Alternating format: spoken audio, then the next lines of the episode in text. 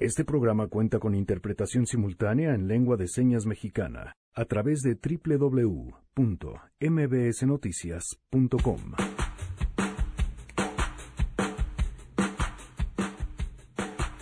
¿Qué distancia hay entre el discurso del odio y un atentado como el que vivimos el fin de semana que acaba de pasar. Hoy trataremos de desmenuzar las dos masacres que se dieron en menos de 13 horas en Estados Unidos, en las que más de 30 personas perdieron la vida. Y yo sé que el pena de muerte es algo muy fuerte, pero en esta ocasión es algo que ah, es necesario. Él perdió el derecho para estar entre nosotros. Tenemos buenas noticias y más. Quédense, así arrancamos este jueves a todo terreno. MBS Radio presenta A Todo Terreno con Pamela Cerdeira.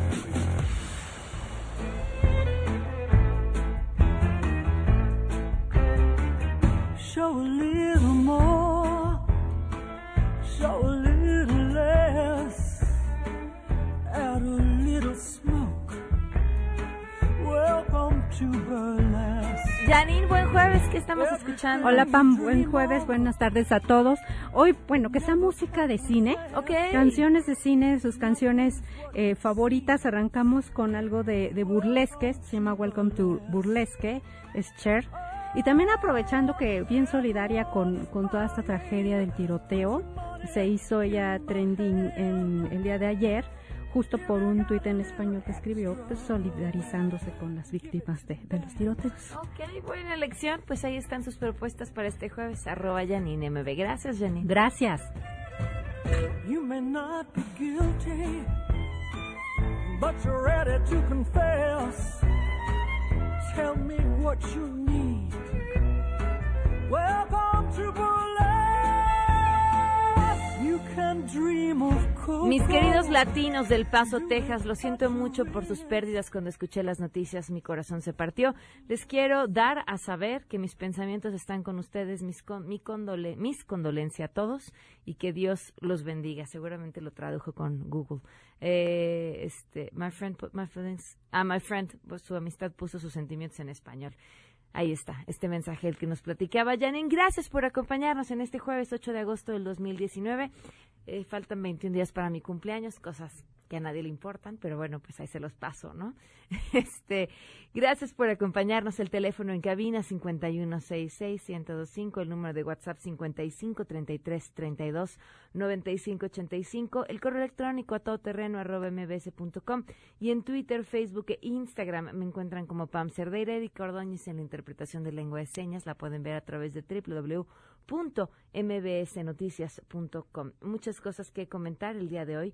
Es, bueno, llaman la atención varias cosas. Venimos de una de un arranque de semana espantoso justamente con estas dos tragedias, estas dos masacres en eh, dos distintos estados en Estados Unidos, pero una de ellas dirigida pues a la comunidad migrante, a la comunidad mexicana, a la comunidad latina.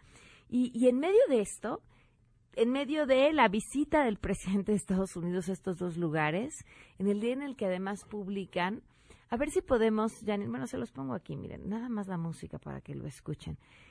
El presidente de Estados Unidos va a visitar Texas y Ohio. En medio, pues por supuesto, de qué diablos tiene que hacer ahí si su discurso de odio, pues es un, fue uno de los principales motivadores de uno de las, bueno, de la persona que hizo estas cosas terribles en, en Texas. Pero entonces va a visitar, en, pues en teoría, a, los heridos, a dar un mensaje de unidad. Y el video que publica tras su visita no es un video en el que se hable de la tragedia, de los heridos, de la unidad que se hace falta, es quien hace sobre la tragedia todo sobre él. Miren, nada más les voy a... Con la música se van a dar un poco idea, pero en el video pues lo que se ve es primero él viajando del avión con Melania y a partir de ahí pues cómo la gente le toma fotos y él sonríe y lo saluda. Miren, escuchen.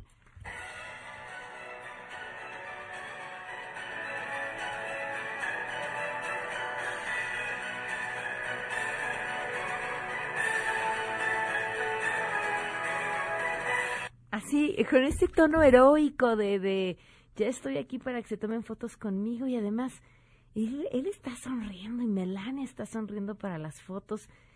Es una cosa espantosa. Y en el marco de esto se da pues una de las redadas más importantes en Estados Unidos, en la cual más de 600 migrantes son detenidos, más de 600. Y en esta historia, por supuesto, se mezcla qué pasa con aquellos niños a quienes ya se llevaron y detuvieron a sus papás. Eh, las imágenes de los niños, pues prácticamente en el abandono son también terribles. Las autoridades en Estados Unidos dicen, bueno, a ver, lo que pasa es que este es un operativo que llevábamos más de un año planeándolo, ¿no? Lo que pasó el fin de semana no tuvo nada que ver. Pues no y sí, ¿no? No y sí. Max Aub, corresponsal de MBS Noticias en Estados Unidos, nos acompaña en la línea con esta información. Max, te escuchamos. Muy buenas tardes. ¿Qué tal, Pamela? Buenas tardes. Efectivamente, bueno, en su momento el director interino del Departamento de Aduanas y Protección Fronteriza, que conocemos como ICE, Matthew Albens, confirmó que se llevó a cabo esta serie de redadas desde el lunes pasado allá en Mississippi, en diversos centros de trabajo donde se procesan alimentos. El saldo que se ha manejado, ya lo comentabas, más de 600, en, en su total 680 detenidos, lo que podría convertir a esta operación en la más grande de toda la historia de las redadas en los Estados Unidos. Esto considerando que se llevó en centros de trabajo muy similares y en un mismo estado de la Unión Americana. El Consulado de México en Nueva Orleans entró en contacto con los mexicanos detenidos para ofrecerles apoyos legales y humanitarios, ya que, como bien lo mencionabas, eh, Pamela, entre otras cosas, algunos de sus hijos menores de edad, pues quedaron prácticamente desamparados al estar sus padres o alguno de ellos detenido. Eh, trascendió que, eh, bueno, en este consulado de México en Nueva Orleans aún no hay un cónsul general asignado, pero es importante señalar que de cualquier manera el personal de dicho centro diplomático está en la ciudad ya de Jackson, Mississippi, para atender precisamente a los connacionales detenidos. En esta operación también trascendió Pamela, es una mega redada donde ICE pues movilizó a más eh, o alrededor de 600 agentes federales quienes fueron desplegados precisamente alrededor de estos siete centros de procesamiento de, de alimentos donde laboraban los detenidos, los migrantes presuntamente sin documentos y que ahora pues están siendo procesados y revisados. Estamos siguiendo muy de cerca la información, Pamela, para tener todos los detalles que se vayan generando. Max, ¿qué pasa con los niños quienes sus padres fueron detenidos? Mira, desde el día de ayer el Consulado de México en Nueva Orleans precisamente movilizó a su personal, algunos de ellos eh, fueron precisamente recogidos eh, por, por, por, este personal diplomático hasta donde entendemos y han estado haciendo un llamado para que en todo caso familiares eh, que sean cercanos a, a, estos menores que ellos pudieran tener pues puedan identificarse y poder ser entregados. Eh, se están organizando, por supuesto, para que eh, estos menores no queden desamparados y puedan ser atendidos debidamente. Híjole, qué historia. Pues seguiremos al tanto. Muchísimas gracias, Max. Buenas tardes. Buenas tardes, hasta la próxima. 12 con 10 tenemos buenas noticias. Vamos a hablar de conservación, lo que pues siempre es una buena noticia. Y vamos a hablar de comida, doble buena noticia. Ana Laura de la Torre, oficial de contenidos del Fondo Mundial para la Naturaleza, WWF México, nos acompaña vía telefónica. ¿Cómo estás, Ana Laura? Muy buenas tardes. ¿Qué tal? Buenas tardes, Pamela. Un gusto estar aquí con ustedes eh, esta tarde ya. ¿Qué están organizando? Cuéntanos. Sí, mira, eh, nosotros lanzamos una campaña que se llama Dale Chamba y esta campaña tiene por objetivo que las personas, toda la ciudadanía, tome conciencia de que en los últimos años hemos perdido ingredientes que son fundamentales de nuestra gastronomía y esto incluye variedades de chiles, de frijoles, de jitomates y de calabaza, que son la base de los platillos más queridos que, que nosotros tenemos, como chiles rellenos, los moles, los tipianes, salsas, este, sopas, ¿no? Eh, el objetivo de esta campaña es que la gente tome conciencia de que la pérdida de biodiversidad también afecta a nuestra comida. O sea, el, el hecho que nosotros hablemos de pérdida de biodiversidad, no solamente estamos hablando de osos polares o de osos panda o de jaguares, sino de todas aquellas plantas que nos sirven eh, de alimento Y esto en México tiene una relevancia todavía más, más grande porque México es centro de, origen y de eh, es, centro de origen de más de 100 cultivos que ahora forman parte de toda la, alimentación del mundo, como son este el jitomate, como son el chocolate, como es la papa, ¿no? Entonces, el hecho de que nosotros como centro de origen y domesticación estemos perdiendo esos ingredientes, pues es una grave señal de alerta y es una invitación a conservar consumiendo todos estos ingredientes que afortunadamente todavía conservamos, pero que hemos dejado de utilizar o que incluso ni siquiera conocemos. Entonces, ¿cuáles son aquellos ingredientes que están hoy en riesgo?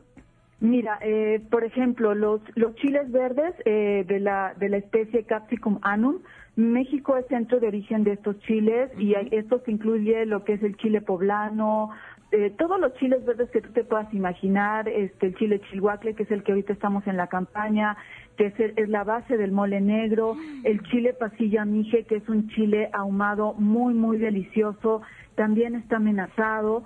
Eh, todos estos chiles, eh, digamos, la, el 6 de cada 10 chiles verdes que consumimos en México provienen de China. O sea, ni siquiera ya estamos nosotros produciendo esos chiles que nosotros dimos al mundo. Hay algunos que se han dejado de, usar eh, simplemente por desconocimiento, como es el caso del chile pasilla mije.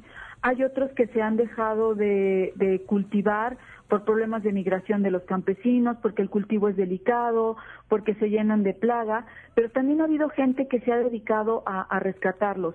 Otro ejemplo es los frijoles. México, en el mundo existen 150 especies de frijoles. En México se concentran 50 especies de frijoles y cuántas eh, consumes tú o cuántas especies tú conoces, ¿no? Eh, realmente son muy pocas, igual y no podemos mencionar más de cinco. Entonces estamos este, promoviendo este tipo de ingredientes como el ayocote, el frijol vaquita, el rosa de Castilla, que son frijoles con un alto contenido este, proteínico pero que desgraciadamente se han dejado de utilizar. ¿Cómo podemos acercarnos a esta campaña para tener más información? Sí, mira, esta campaña pueden este, buscarnos en nuestras redes sociales, eh, México, ustedes nada más le dan así, WWF México, tanto en Facebook como en Twitter, nos van a encontrar muy pronto en nuestra página web que es eh, www.org.mx y ahí van a encontrar toda esta información de, de, la campaña.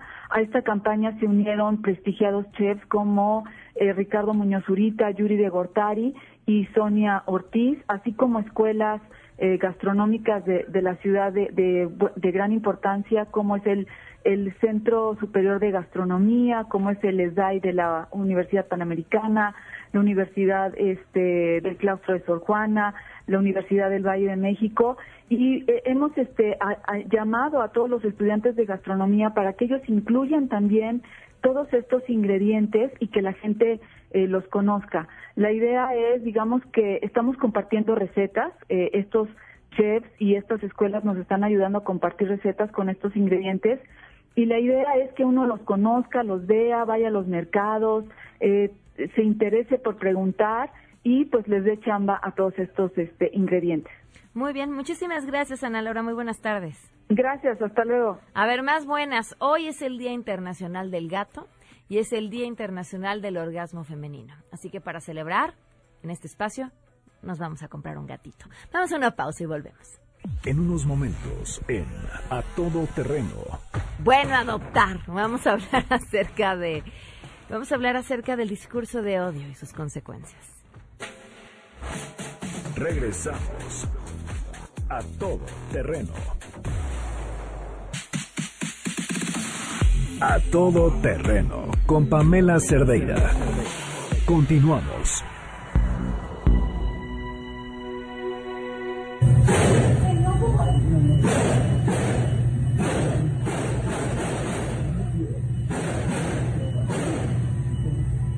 A nosotros fueron los que nos dispararon primero. Después puso más balas y nos disparó. Caminó a nosotros y nos disparó el ataque parece haber tenido la intención de intimidar a la población civil. Así que lo estamos tratando como un caso de terrorismo interno. Los cargos de este incidente son homicidio capital y nosotros en la oficina vamos a pedir por el pena de muerte. a todo terreno. Le doy la bienvenida a nuestras invitadas. Jaina Pereira, ¿cómo estás? Muy bien, gracias, Pantu. Eh, bien, gracias. Especialista en el discurso político. Norma Loesa, consultora en derechos humanos. Bienvenida, ¿cómo estás? Gracias, bien. Saludos a todos. Berenice Vargas, directora de planeación de COPRED. ¿Cómo estás? Bienvenida. Muy bien, gracias. Buena tarde a todos. Nos acompaña también vía telefónica, que ya viene en camino, Eunice Rendón, experta en seguridad de inmigración. ¿Cómo estás, Eunice? Buenas tardes. Muy bien, muchas gracias. Y también el doctor Eduardo Calixto, médico cirujano con doctorado en neurociencias. ¿Cómo estás? Un gusto, muy buenas tardes. Saludos a todos. Gracias por acompañarnos. Pues la pregunta principal aquí es, ¿cuál es la distancia entre el discurso de odio y lo que vimos el fin de semana? Y, y creo que es una pregunta que es válida preguntar, o sea, valga la redundancia, que es válida hacerla, no solamente por lo que sucedió en Estados Unidos, sino por la propia dosis que aquí tenemos de discurso de odio todo el tiempo, no solamente desde la clase política, desde diferentes grupos. El Frente Nacional por la Familia es uno de los grandes ejemplos. ¿Quién quiere arrancar?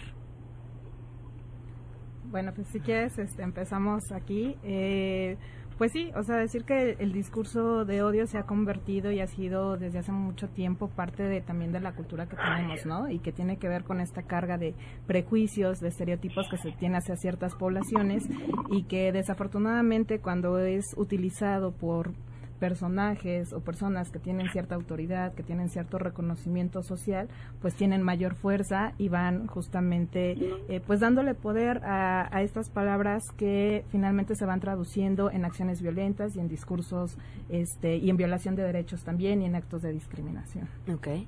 Eh, bueno, yo, yo venía, te oí cuando anticipaste este tema y cuando asociabas al discurso de Donald Trump. Uh -huh. Y yo creo que sí hay una precisión que hay que hacer, que es que es difícil asegurar que el, el discurso de odio motive un comportamiento. Pero yo creo que lo que sí pasa es que mientras la conversación pública empieza a tener elementos asociados al discurso de odio, se permite, se, o sea, se vuelve permisivo tener comportamientos asociados al discurso de odio. Entonces, creo que es una diferencia sutil, pero es una diferencia que sí hay que hacer. Eh, y, por otro lado, también lo que pasa, digamos, en términos técnicos, que es un poco lo, lo que me toca a mí, eh, el discurso de odio lo que tiene es que es un discurso particularmente exitoso, pero que no es eh, muy distinto en términos de estructura y en términos de, de, cómo y por qué funciona de cualquier otro discurso político.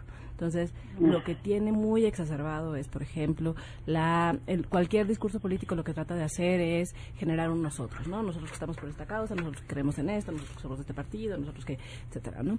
¿Qué pasa cuando yo me diferencio del otro? Genero esa esa esa distancia, uh -huh. pero es distinto diferenciarme que adquirir una moralidad superior. ¿No? O sea, a, creer que hay algo de superioridad en mi grupo. Ahora, ¿qué pasa en el discurso de odio? Fin, normalmente son, eh, se van contra características que son visibles, ¿no? Entonces, por eso, raza, eh, género, eh, orientación sexual, o sea, cosas que son muy visibles. ¿Qué pasa en México? Cuando decías, yo, yo creo que hay todavía no estamos en, en, ese punto, pero creo que sí hay esta mezcla eh, ingreso-raza, uh -huh. que no necesariamente es causa, pero sí hay una correlación muy fuerte entre ingreso y, y, raza, y creo que eso es lo que empieza a hacer ruido ahora que es muy visible y que son conceptos que son ambiguos porque no son, o sea, no es como la raza, ¿no? No es negro y blanco, no afroamericano y blanco, o sea, es algo que son conceptos más bien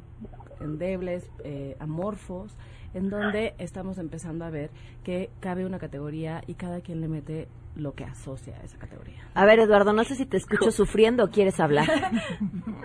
Yo, yo estoy aquí escuchando con mucho cuidado, con mucho detenimiento. Eh, estoy de acuerdo con lo que estoy escuchando y yo tengo que anexar algunos elementos que tal vez no se han mencionado en, en estos momentos en, a lo largo de, de reconocimiento de lo que históricamente está sucediendo. Y es que es un evento que no es aislado, que está repitiéndose y que es muy común el hecho de normalizar el proceso de violencia.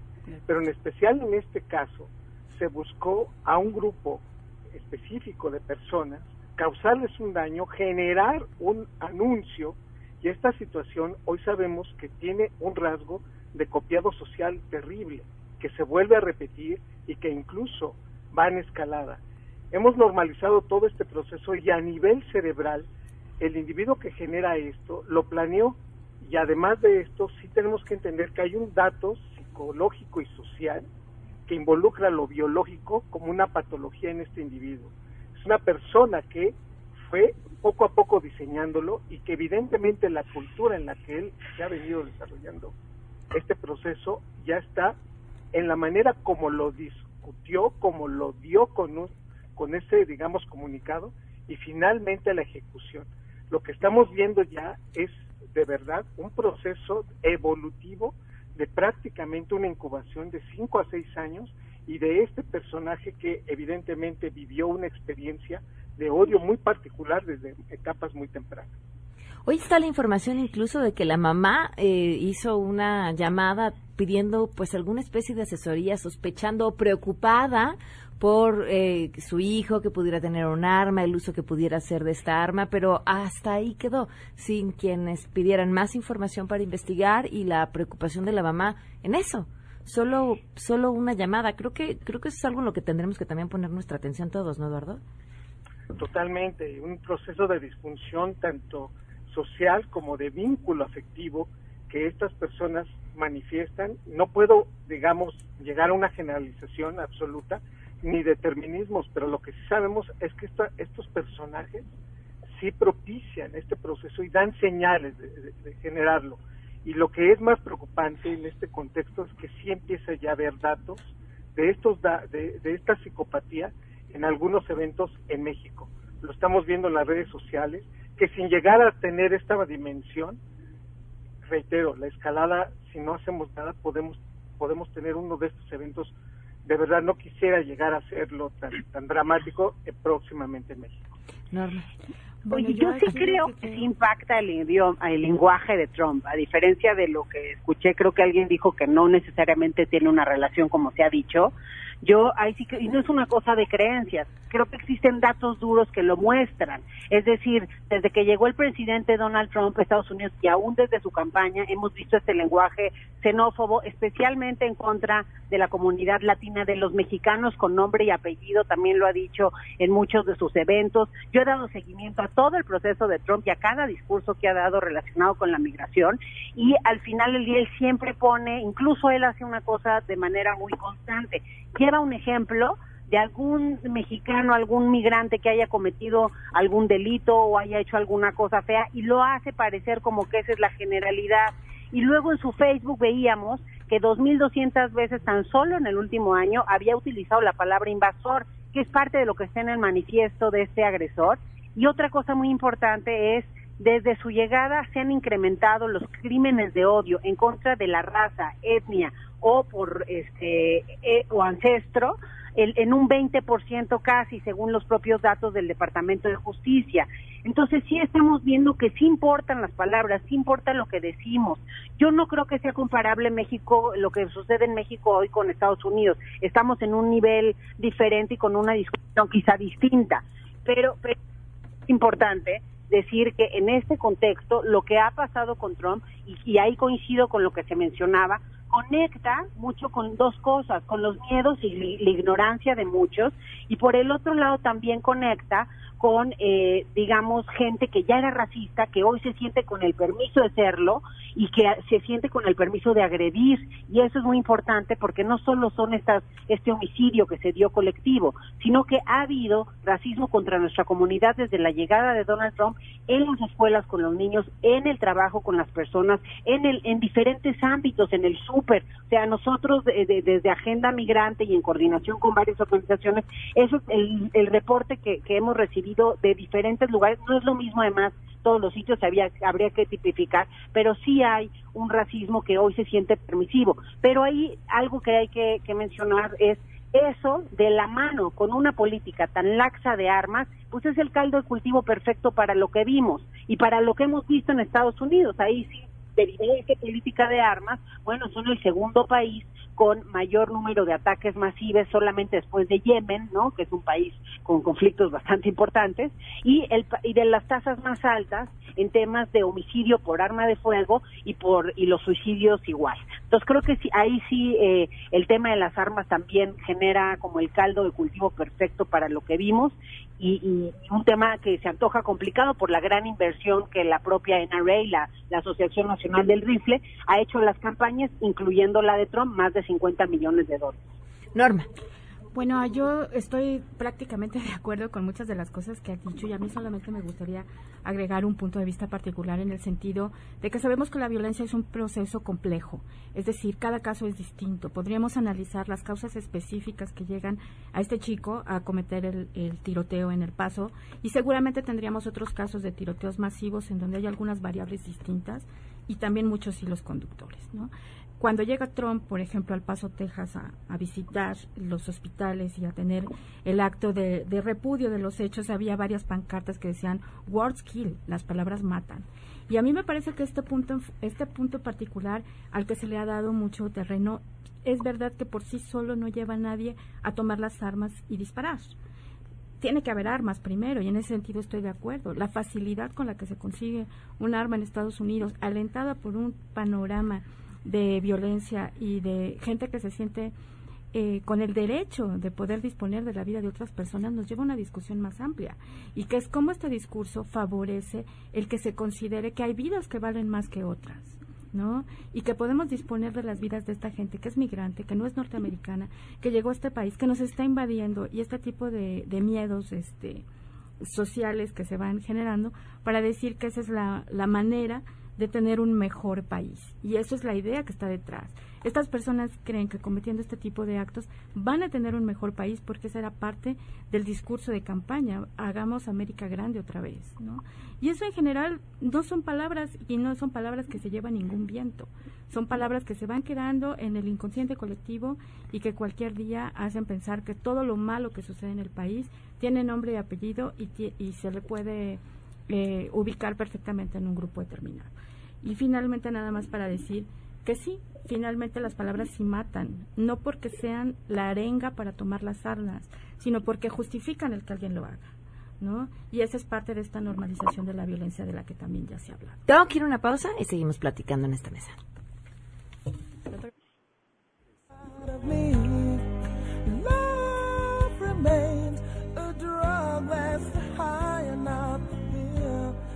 you know that when it snows, my eyes become alive the light that you shine can't be seen?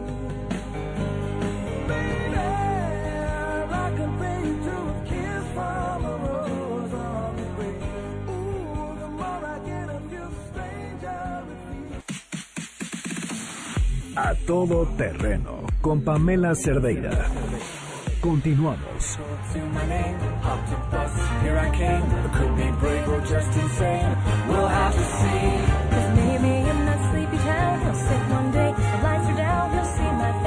Doce con 40 minutos seguimos platicando en esta mesa sobre la distancia que hay entre el discurso de odio y los hechos que terminamos después lamentando. ¿Querías decir algo? Sí, bueno, nada más eh, comentar que el Comité de Ministros del Consejo de Europa en una recomendación, la recomendación 97, de hecho hablan que los discursos más comunes de odio son justamente lo que tiene que ver con racismo, que tiene que ver con xenofobia y que tiene que ver con antisemitismo, ¿no? O sea, un poquito como recuperando lo que ya se había dicho y decir que sí el discurso de odio tiene ciertas características que podemos ya identificar, ¿no? Para no confundir cuando estamos hablando de otros temas o de libertad de expresión. En el caso del discurso de odio, eh, sí se expresan sobre ciertos grupos que están en condición de desventaja o que han sido históricamente discriminados. Sí hay criterios de humillación, ¿no? Eh, puede ser cargas simbólicas o cargas eh, históricas sobre estos grupos, ¿no? Si hay un criterio que intenta hacer intencional y demostrar las características de estos grupos, pero basados justamente en prejuicios en cosas negativas, exaltar justamente estas características. Si hay una invitación dirigida explícita o implícitamente y si hay una intención deliberada sobre estos grupos de colocarlos en una situación eh, justamente en la que quieren que más gente crea y repita este mismo discurso, ¿no? Es decir, si, si, hay ciertos elementos bajo el discurso de odio que podemos y que podemos identificar en lo que se ha dicho en los últimos tiempos, sobre todo en el discurso que ha dado Trump. ¿no? Yo quisiera eh, retomar un poco lo que, lo que se dijo. Yo en ningún momento dije que las palabras no importaran. Al contrario, me dedico a eso precisamente porque creo que importan, importan mucho. Eh, de hecho, creo que las palabras son el único punto de encuentro en política. No, no hay, no hay otro.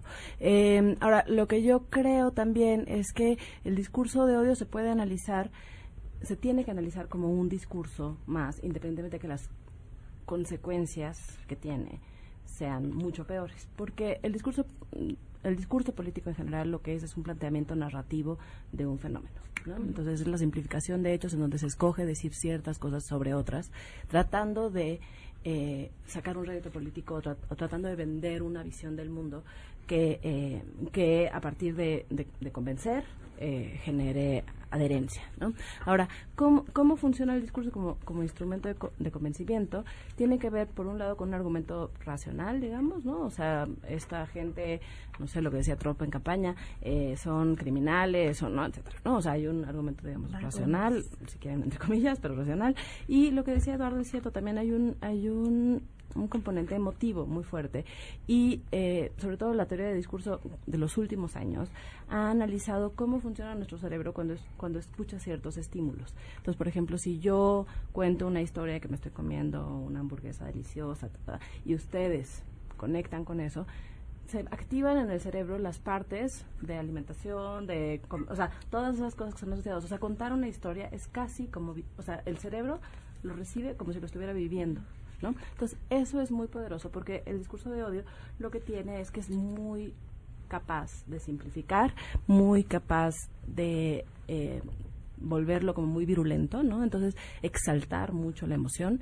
Y creo, finalmente, que sí, al final lo que, lo que diferencia el discurso de odio de acciones de odio es la oportunidad. Entonces, creo que mientras más eh, popular se vuelve el discurso de odio, más menos pena hay de la gente que sabe que es algo que está mal, pero ¿no? o sea, menos vergüenza hay, entonces se, escucha más, la gente ya no se siente avergonzada de pensar esas cosas, o sea, se legitima un poco una actitud, pero también el, el tema de oportunidad es clarísimo y eso, pues todos los que se han opuesto a a los permisos de armas en Estados Unidos lo han dicho, ¿no? O sea, no en, Europa también hay mucho racismo, también hay mucho discurso de odio, también hay un crecimiento de estos eh, populistas y liberales de extrema derecha eh, con que van contra migrantes, etcétera. Eh, pero las armas sí hacen una gran diferencia. Y, y yo sí quisiera advertir en ese sentido, sí, em, todo el tema que ha surgido con los migrantes centroamericanos ha tenido unas respuestas, o sea, si ustedes revisan redes sociales, hay un componente de discurso de odio gravísimo, peligrosísimo, en donde sí hay un componente también de, eh, de decir nosotros somos personas de mejor calidad, ¿no? O sea, ¿por qué ellos sí van, por qué les van a dar mil pesos y no a mí? Porque, o sea, no, no, yo no puedo trabajar, pero ellos sí. O sea, ¿no? Entonces yo creo que ahí, en ese, en ese twist, a diferencia de lo que pasa con los fifis y chairos y tal, que también se acusó el día de Dayton, que no creo que tenga nada que ver con eso porque son, insisto, categorías flexibles, eh, un poco amorfas, etcétera. Yo creo que el, el discurso que se está dando contra migrantes centroamericanos, ese sí, es es, o sea, es virulento, es racista, es, es racista. Entonces habría que tener mucho cuidado. Con a ver, Eunice, te vi tomar notas. Sí, por dos cosas. Quizá eh, a lo mejor lo ven de un punto de vista más técnico por dedicarse a eso, pero a mí sí me parece que el discurso de odio no se puede estudiar como un discurso más o como otro tipo de discurso político. Sí es distinto. Incluso me parece que parte de lo que México hizo una respuesta oportuna, el canciller, el haber asistido al al proceder a todas estas acciones legales, pero una de las cosas que creo que, que sigue y que lo hemos visto un poco en redes es reprobar este discurso ya en un acuerdo internacional, es decir, que sí haya una visibilidad, la máxima que se pueda, para reprobar este tipo de, discursos xenófobos y racistas que sí dañan y que me parece que tenemos que ponerlo en la agenda internacional de manera puntual por lo que está pasando en muchos lugares, pero sí es diferente Europa, Estados Unidos, porque ya no nada más es el tema de las armas, sí es muy distinto que un mandatario que tiene una escala de comunicación muy grande, hoy además con la tecnología, pues el alcance pues es, es, es mayor a lo que podíamos ver a lo mejor en otras épocas, sí es muy grave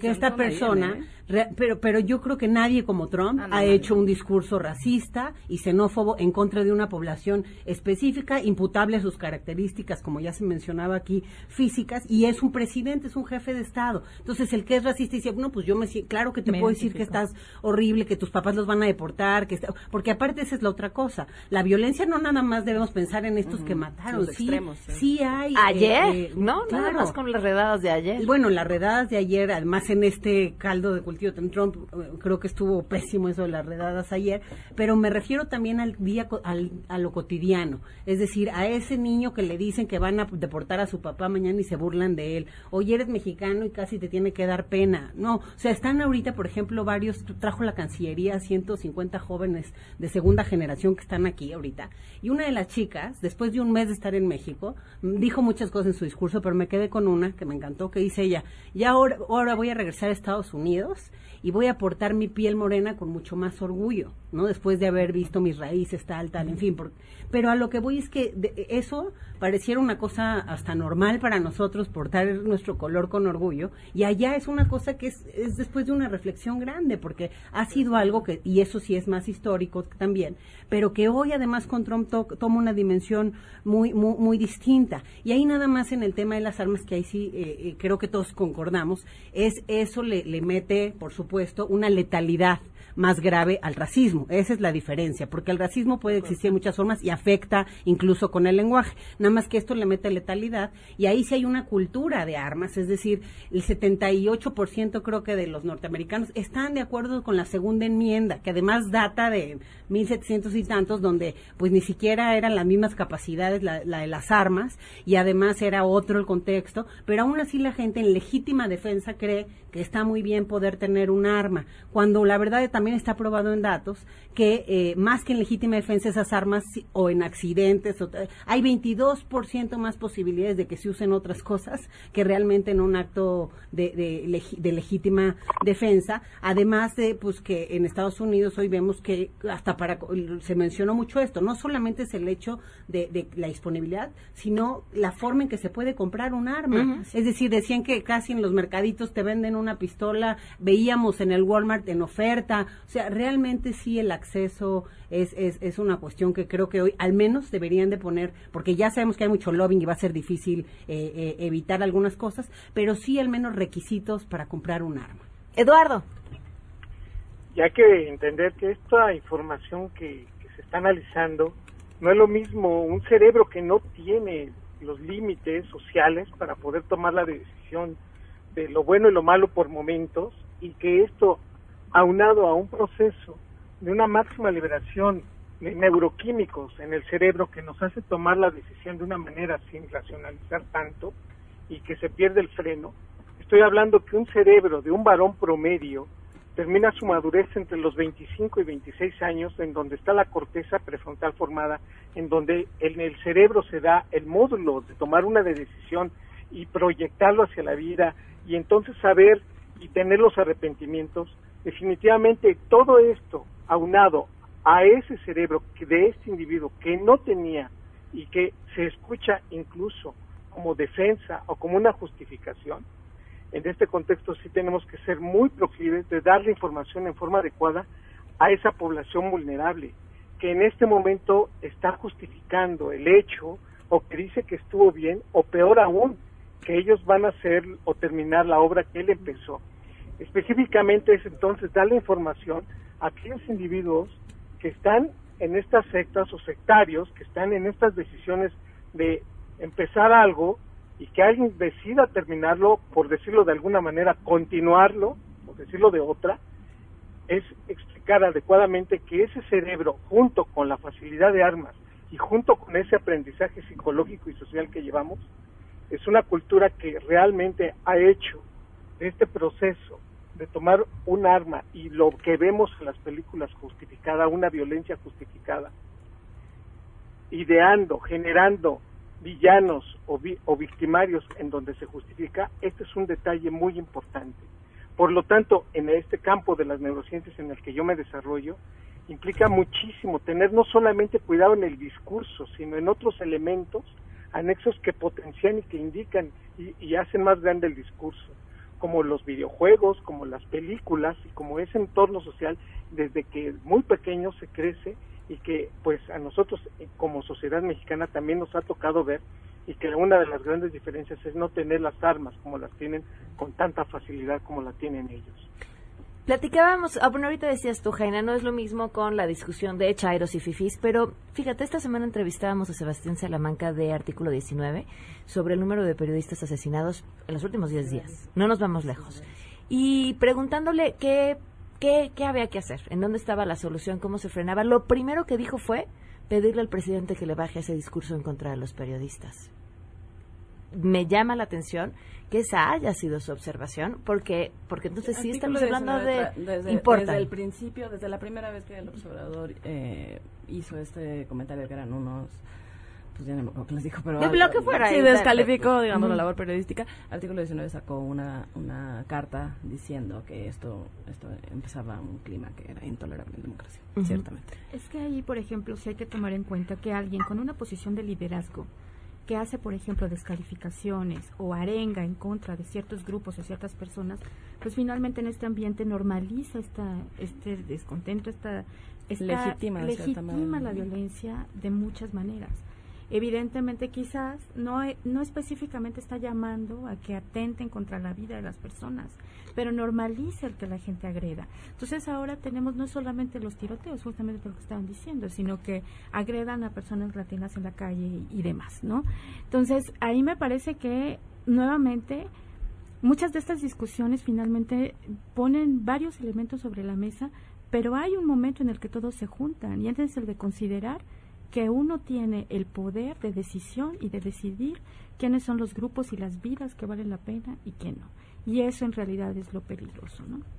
Bueno, y, un poco lo que decía también Eduardo, creo que no podemos disociar el discurso de odio exactamente como si se diera en el vacío o si se diera eh, en desvinculación con otros discursos, ¿no? O sea, de hecho hay un artículo que ayer publicó USA Today en donde hacen un análisis de estos tres tiradores de la semana pasada o esta semana en Estados Unidos.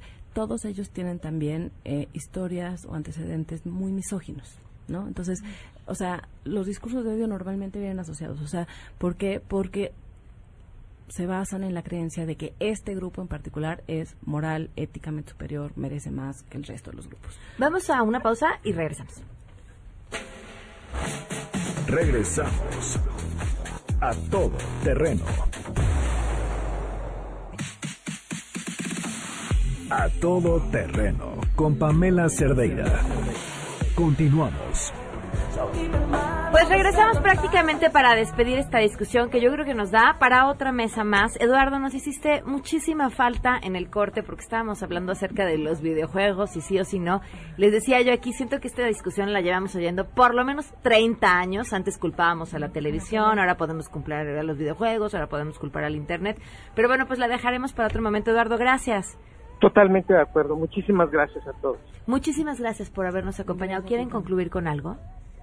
Pues, Brevemente. Mira, es, es un fenómeno multifactorial. No podemos dejar de decir que sí tiene una influencia importante y que sobre todo el discurso de odio se ha generado sobre esos grupos históricamente discriminados y que sí hay que seguir analizándolo y pues me parece que el tema de la educación, la sensibilización son fundamentales. ¿no? Gracias, Berenice. Yo nada más decir que sí, que hay muchos temas sobre la mesa, que esto no se va a acabar solamente con una discusión de lo que se puede o lo que no se puede, sino de la conciencia que tengamos que este mundo habitamos todos y que todos los grupos tienen prerrogativas diferentes y deben ser escuchadas y respetadas. Eunice. Pues yo nada más a- a- señalaría que lo que hace falta es más empatía, ponerse en el lugar del otro, eh, que no normalicemos la violencia, no podemos, eh, me parece que eso es lo positivo de lo que ha hecho México, que no se normalice, esto no es un hecho normal, ni esto ni todo lo que ya hablábamos, y es muy importante que eso lo tengamos al más alto nivel. La violencia no es normal y no debe suceder. Jaina. Bueno, y yo un poco retomaría lo de la, la empatía solo es posible si conocemos al otro, si sabemos, o sea, si tenemos la voluntad de acercarnos al otro. Y jalaría agua para mi molino, de verdad, el discurso, tomemos conciencia. Todos hacemos un discurso, todos decimos cosas de las que luego tomamos conciencia cuando tenemos más, más aprendizaje o más, con- o más conocimiento. Y la verdad es que hay que cuidar lo que decimos. Gracias, muchas gracias por habernos Sí, acompañado. Sheila, ¿qué se está cocinando esta tarde? Hola, Pam, buenas tardes a ti y al auditorio. Pues los reflectores están en el reclusorio sur, donde Rosario Robles, la exsecretaria de Desarrollo Social, llegó desde las 10 de la mañana para comparecer en esta audiencia, donde se le podría vincular o no a proceso, y se prevé que ella salga hasta por la tarde. Será una audiencia larga, pero estaremos muy atentos de lo que ocurra. Gracias, muchísimas gracias. Antes de irnos, ¿tienen problemas de lana? Deben, les hacen llamadas horribles para cobrarles Escuchen esta información, apúntenle impulsacorp.com.mx o 5558 33 39 61 al 64. Pueden obtener descuentos de hasta el 80% de su deuda. Acérquense Impulsa, ellos van a ser los encargados de manejar la deuda, de ofrecerles asesoría y representación jurídica, diseñar un plan de pagos de acuerdo a sus posibilidades y atender todas esas molestas llamadas de cobranza. 55 58 33 39 61 al 64 o impulsacorp.com.mx. Vamos, nos vamos. Se quedan en mesa para todos donde me quedo con ustedes este supliendo a Manuel López San Martín.